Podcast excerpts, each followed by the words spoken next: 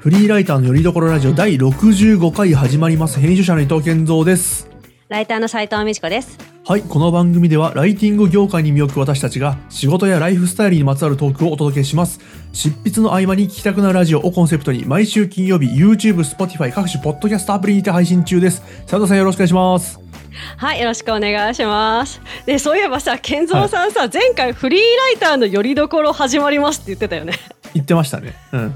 僕もそれ編集時に気づきまして、もうドア玉で、うん、ラジオ名じゃないじゃん、それっていうね。うん、よりどころですって言って。うん、あ、でもバレるんですね、あれ。バレるんですね。てかね、なんかわかんない。はい私が前に毎回き自分で聞き直してるからか知んないけど、なんかはい二度聞きしちゃった。あれっつって、はいはいはいなんかもう基本で聞いちゃった。いや、なんか、そう、あれね、最初すぎて逆に気づかなくて、なんかアップロードしたタイミングで気づいて、そうなんだ。や、なんか、最初のもっとね、最初の段階で気づいたら、もう後でね、うん後で撮ってあそこだね、け撮る。挿入とかできたんですけど、はいはいはいはいもうアまあ、ップしてたんもういいだろうと。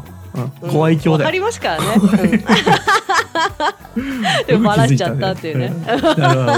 まあそれはちょっとさておはきなんだけど、なんかさ、ちょっと健三さんってうん。夢とかって結構見る方？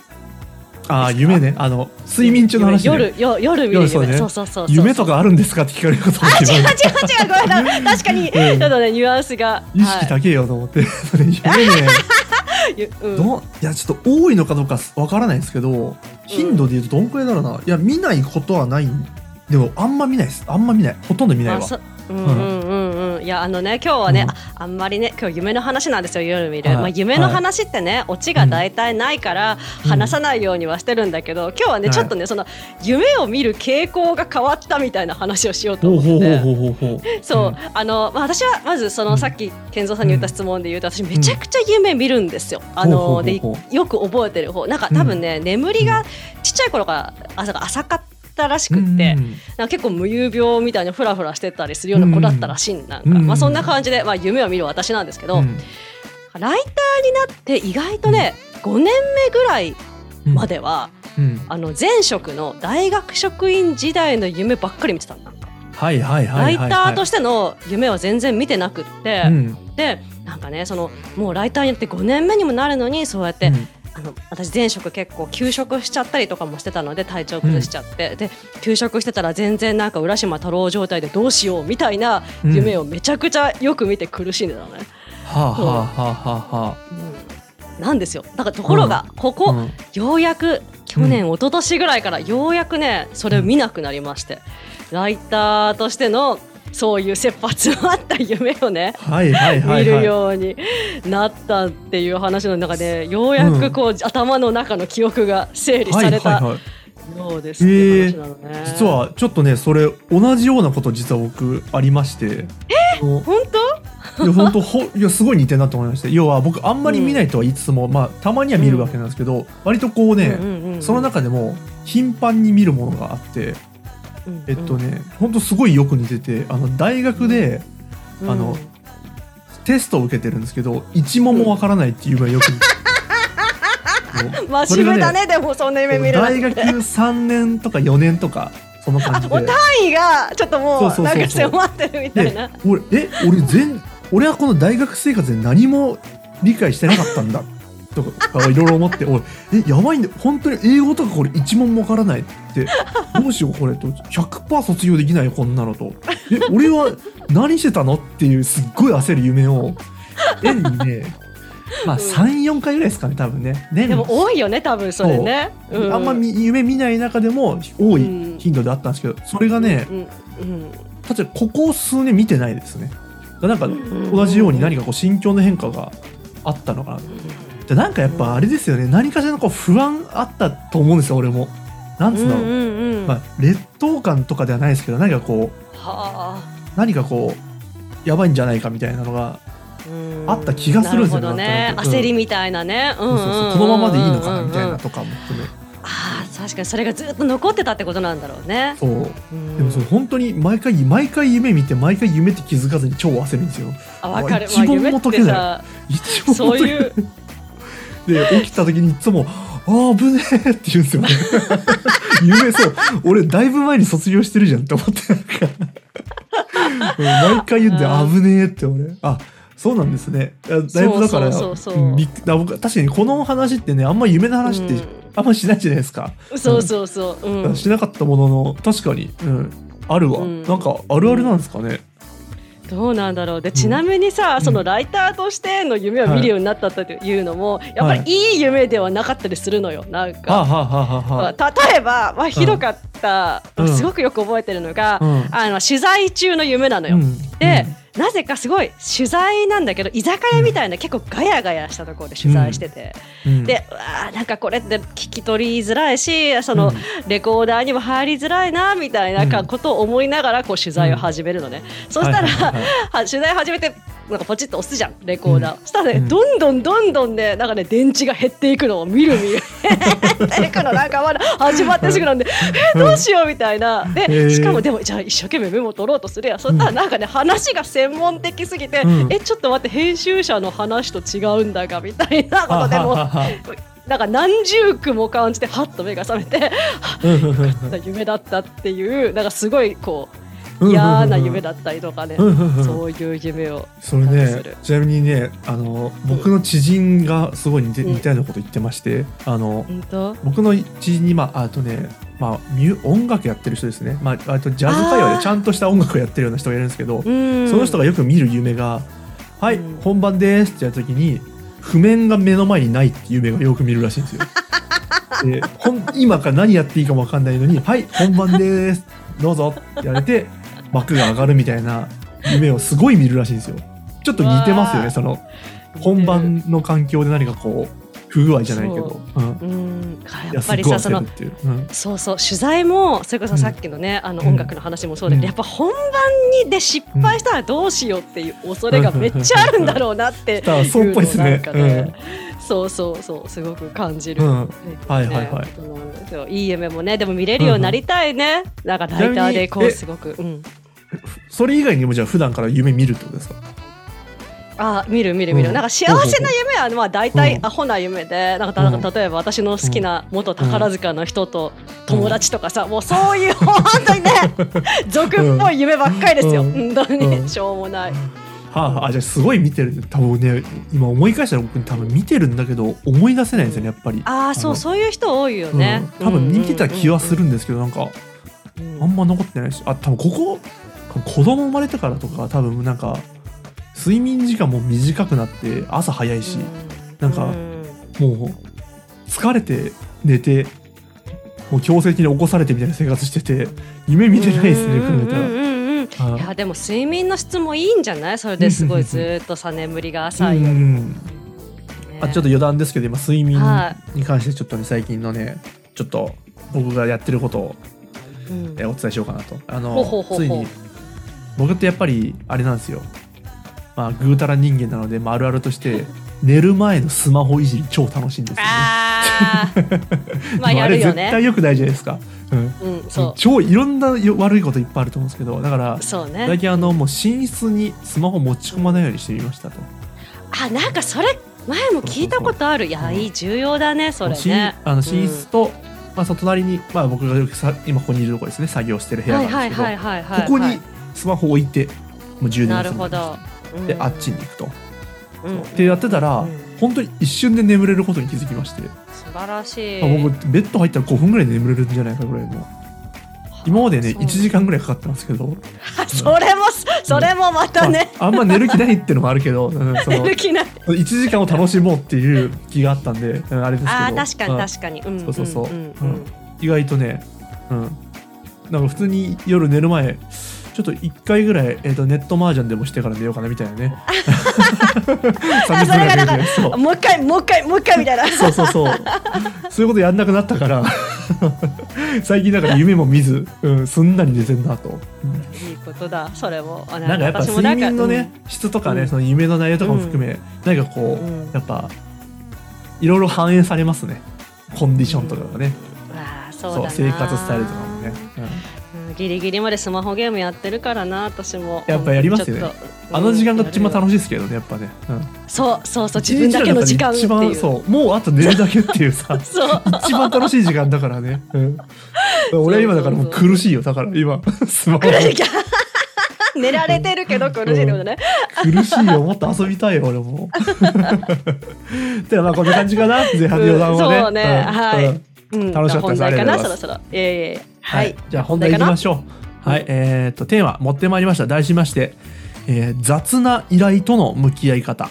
まあこんなテーマで話していこうかなと、まあ雑な依頼ってまああれですよね。お客さんクライアントさんとかからもらえる仕事のまあ依頼が雑だったと。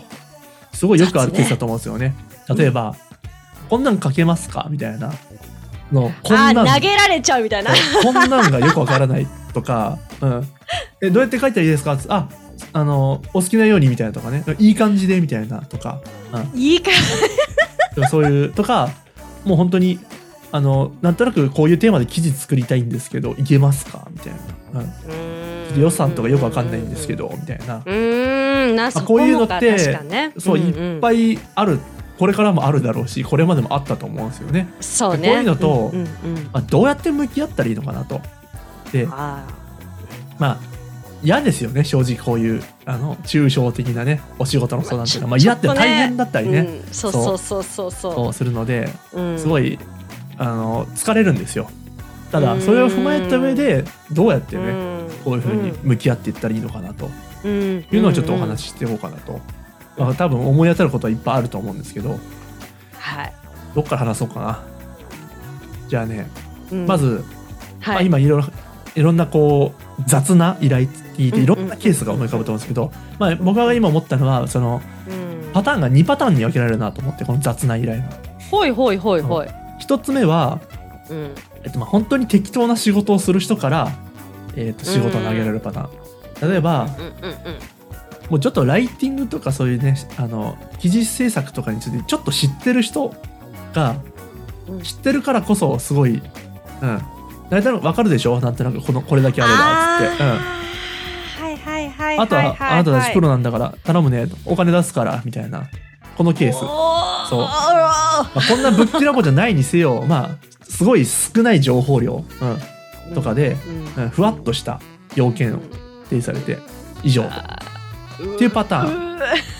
はい。えもうふわっとってもう最低限欲しい情報さえないパターンとかですね。っていうのとが一つと。もう一個は、えー、とそのまあその依頼主さんが、まあ、こう記事作りたいと思ってるんですけど正直その記事作りについて何もわからないのであのあ相談内容もどうしてもふわっとしてしまうちょっとね何をしたらいいかもさえわからないけど記事が欲しいと、わかるわかる。うんでうん。その雑な依頼のパターンの一つ目が適当な仕事で二つ目が何も知らないパターンと。二、つあるなと。なんかうん。確かに分かれるね。うんありました、うんエピソードは。今絶対あると思うんですけどね。その雑な仕事ってね、うんそうね。まあうん。適当な仕事はうん。まあそうね。まあありますよ。両方はあるんでじゃあ適当な仕事パターンからいこうか。もうそれはうん。例えばもうねずっとうん。ずっとライターさんに依頼してきてたくさんのライターさんに依頼してきてみたいな。うん。そういうのちょっと違う。ちょっとちょっとご変えるわ。あのなんていうの？私、うん。例えばね、はい。ずーっとずーっとねなんかこう仲良くさせなんかこうお仲良くじゃないわなんかすごくねあのひいきしていただいてるうん。お客さんもいらっしゃいますよ、うん。まあ、ただ、その例えば、まあ取材案件とかだったら取材先がやっぱり毎回違ったりとかその、ちょっと紙とかも絡んでくるんですけど、そのちょっと紙の冊子みたいな、はい。ちょっと特集とかも組むじゃないですか。だから、うん。どこに焦点を当てていいかとかも違うんだけど、はい。なんかそれがこう毎回ちょっとあんまり説明がなくって、うん。いついつうんどこどこさんですみたいな、うん。あのいいいけますかみたいな。でとりあえずいけますって言うんだけど、でなんか詳細もお待ちしておりますねと一言うん。言うんですが、は まあなんか。えっと、詳細はみたいな、なんか、なかなかつっつかないと、ちょっとはいこっちがこう小出しにあれはどうですか、うん。これはどうですか？って小出しにせ、うん小出しに説明しないと出てこないっていうのは、はい。まあ忙しいんだろうなと思うけど、まあ、ちょっうん。と困るかなというのが正直なところかな。うん。はいはい。ってことはやっぱりそのパターンはこういろいろうん。斉藤さんがもうヒアリングするような状態なんですよね。まあねだってしないと、そう。やっぱそうないんだから、ね。そう。出してくれよってこと書けないねんですよね。うん。そうそうそう。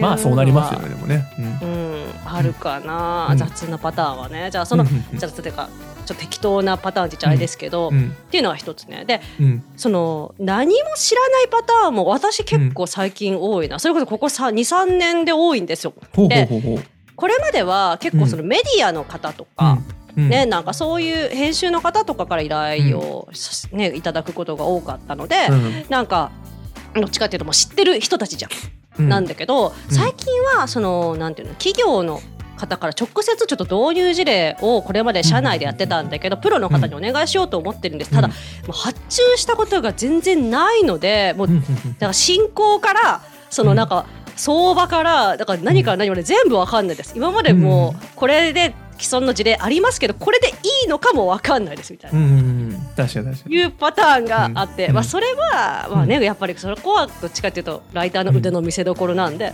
分かりました。じゃあこういうふうにしましょうかねって言って、うん。確認というよりはヒアリングをしながらこう詰めていくっていうのが最近増えた。ほうほうほうほうほうほう。うん。あなんかでもプロっぽい対応ですねそれね。おなんならそういうそういうところが一番ねやっぱ本当おっしゃる通り腕の見せ所ですよねなんかね。うんうんうんうんっていう感じかな。はいはいはい。えで健三さんはどうですか？なんか編集者として。それこそ、どっちかっていうとだから、うん編集者としてこうクライアントから仕事を受けるときにでもちょっと雑だなって思ってしまうことってやっぱある？ああまあまあまあそれもいっぱいありますね。まあでもそれなん両方パかターンある？うん。うん。雑そうだな。うん。まあ雑というかうん。まあその荘園で出てくる人はいますよね。多分そう知ってるからこそ。うん。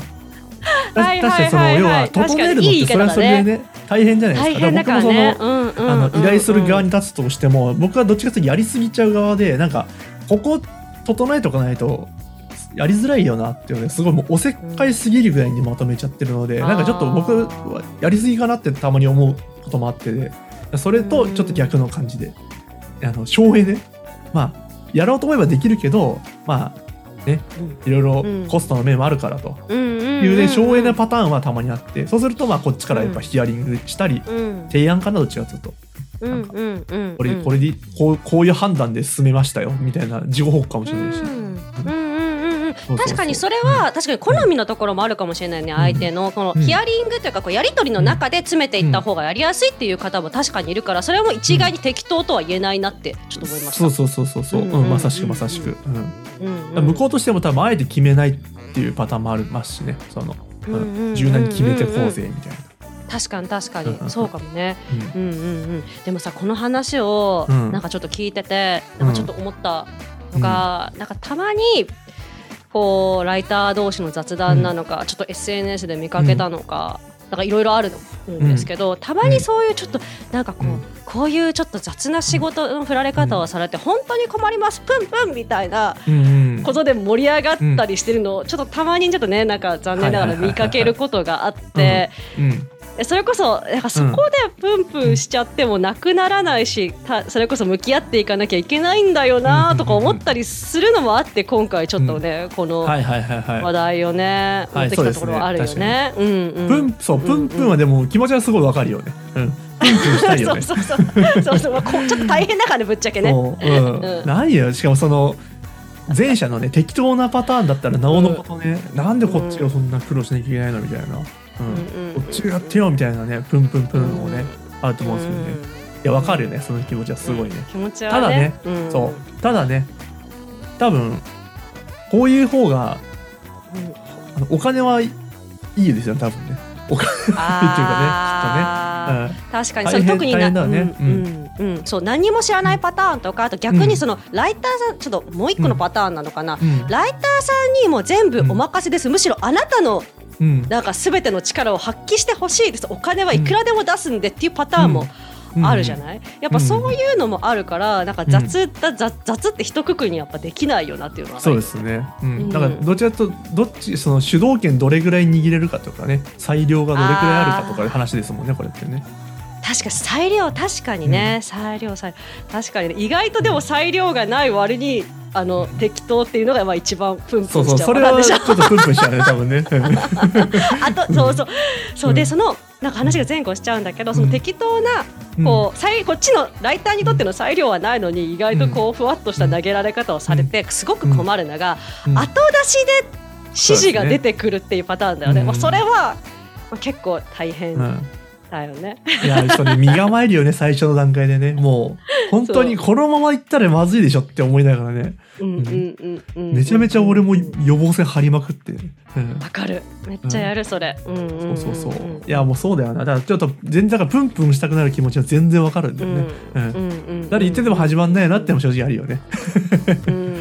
そうなんだよね。こっちでコントロールしなきゃなと。あとその似た感じでなんかうん。こんな安い報酬でこんな。だとかなんか例えばライターだけじゃないと思うんですけどクリエイターとかも含めて。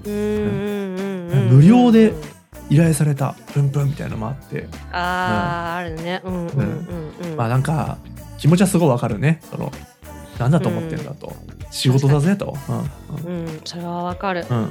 でもさこれもだよね。だからつまりこれも一緒だと思う。その両方あるんだよね、その、言い方は悪いかもしれないけど、ちょっとライターとかそういうクリエイターのことを知ってるからこそ、えーこれぐらいでやってくれたろうみたいなパターンもあればもううん相場も全く知らないですみたいな、うん。だからっていうパターンもあるよね。ありますね、うん。そうなんならそのお金が発生するって感覚もない人もたまにいますからね本当に。本当に知らなくて、うん、そうわかるわかる。ちょっと書いてよみたいなやつでしょ。そううん。500文字ぐらいさ1分ぐらいで書けるでしょみたいなん。でなんかね、ううん。ん書けるわけないんだけどそれ。そうそうそう。それをねねライターを舐めてるとかって思っちゃうけどまあそうじゃなくて知らないんですっていそうそうそうそうそう、うん、そこもやっぱね粛々と対応するというかね、うん。ちゃんと見積もればって話だもんね、そうそうそうそう。しかもそれはうん。要は要はさあれだよね。そのいっぱいこうちゃんと道を整備してくれる案件のがそれはまあやりやすいし簡単なんだけどうんうん。そのやっぱ雑ななんだろうそのきっちりとした仕事って多分うん。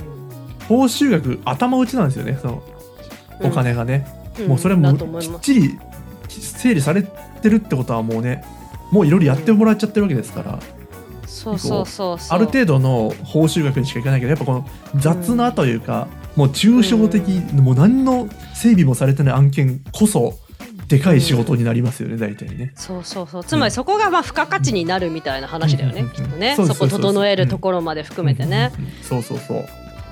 うん。意外とこの雑な仕事っていうかねそのうん。ようわからん仕事ってね、うん。何かこう大きく化けるパターンはねうん。ありますよね。意外とこうプンプンしてる場合でもないんですよね実はね。そうそうそう。まあうん明らかにその、でもそのなんていうか例えば適当にやってるというか、うん。なんかねそういうパターンの前者のパターンの場合も、やっぱ大体がこうやっぱ毅然とした態度を見せることがやっぱり自分の価値を上げることにもなるのかなとか思ったりするよ。なんか。はいはいはい。こういうことはこうきちんと言っていただけると、でもそこでプンプンせずによりスムーズに業務が進められますみたいなことを言って、向こうメリットをアピールして、こうちゃんと教えてあげるって言ったらちょっと上から目線の言い方だけど、そういうねスタンスでいたいよね。そうそうそう。まあただでもそうここんなこと言ってますけどそれでもプンプンしたくなることいっぱいありますよね。そのなんかあなんだろうもう大きな 相手が大きな会社で本当にゴーンゴーンというかもうえ？もうえ？ーってぐらいもうゴリゴリ来るみたいな。うんうんはいはいはいえーってぐらい雑な時ってもう本当にこっちももうどうしようもなくなることはあるじゃないですか。本当ブンブン振り回されても何の、うん。逆に身動き取れないみたいなね振り回されすぎて、うんそれをね、プンプンしていいと思います。これやりたが中でね。もうやるしかないっていう状態もプンプン言いながらもやるしかないっていう状態だったらもうねそれはもう,、もうプンプンいっちゃえやって感じで。そうそうプンプンシュクシュクね。そうそうそうそうやりつつね、うん、そうそうそう、うんたまにあるよな。それが一番辛いんだよなもまあ仕方ないよねそれは。やもうなるしかもうくなんないと思う。う、うん。やるしかないみたいなね、うん。うんうんうん、でも確かにこうやってライター、まあ、あん。まプンプンね感情的になるんじゃなくってねそのライターとかはさ業界のものがやっぱりちょっと発信をね少しずつしていったらねなんかあちょっと良くなるかもしれないね。そうそうそう確かにその若干そのそうやってなんか下請けっぽい感じで舐められてるからこそそういうプンプン案件がね多いってのがありますもんね。うんうん深刻だねそれはね別に誰が悪いかは分かんないですけど、うんね。うん。毅然としたいね我々としてやっぱりね。そうですねプロですよ私たちはっていうね、顔あそれいいですねプロとしての自負をね。ですよっていうね、感じで、うん。うん。うん。まあ、だからこそこうあからさまにはプンプンしないのもプそうかな。あそうだな確かになだからそのプンプンはできる限り殺した方がいいかもなもしかしたらね、うん。うん。うん心の中ではプンプンしていけばいいよね。なんかやっぱこういうなんか例えばイラストレーターの方とかで、はいはいはいこんなこんな安い案件だったプンプンとか見てるとちょっとなんかうん。なんかちょっと怖いですもん俺その人に依頼するの。なんか してると、うん。あー確かにね、そういう意味でもね、うん。なんか下手な依頼したらプンプンされちゃうのかなって思ったりね、確かに確かに。それはそうだよね。だから、うん。そのなんだろう。心の中ではプンプンしてもいいけどその、うん。なんか表に出す時はちょっと冷静にね。ちょっとそう。そうそう余裕を持ってっていう。結構デメリットあるよね、うん。うん。うといいよね、はいはいはいなるほどね、うん、結構広がりましたね。そう今日はその雑な依頼との向き合い方と、うんまあこんな我々はい綺麗事言ってますけど、まあまあプンプンしてますから我々もきっと、うん、そうそうそうそうそうそうそうそう。心の中ではプンプンしてますからね。日々、まあ頑張っていきましょうこんな感じでね、うん、うんね、皆さんも頑張りましょう、プンプンしてる人たちね。さてさてじゃあそう締めますかねはい、今回もお聞きいただきありがとうございます。少しでも楽しんでいただけましたら、YouTube の高評価ボタン、チャンネル登録や、Podcast のサブスクリプション登録をしていただけると嬉しいです。あと、リスナーの皆様からの投稿をお待ちしています。質問や感想などお気軽にお寄せください。YouTube の場合は概要欄に、Podcast では詳細の欄に投稿フォームの URL を記載していますので見てみてください。はいありがとうございますそれでは来週の金曜日にまたお会いしましょうさようならさよなら。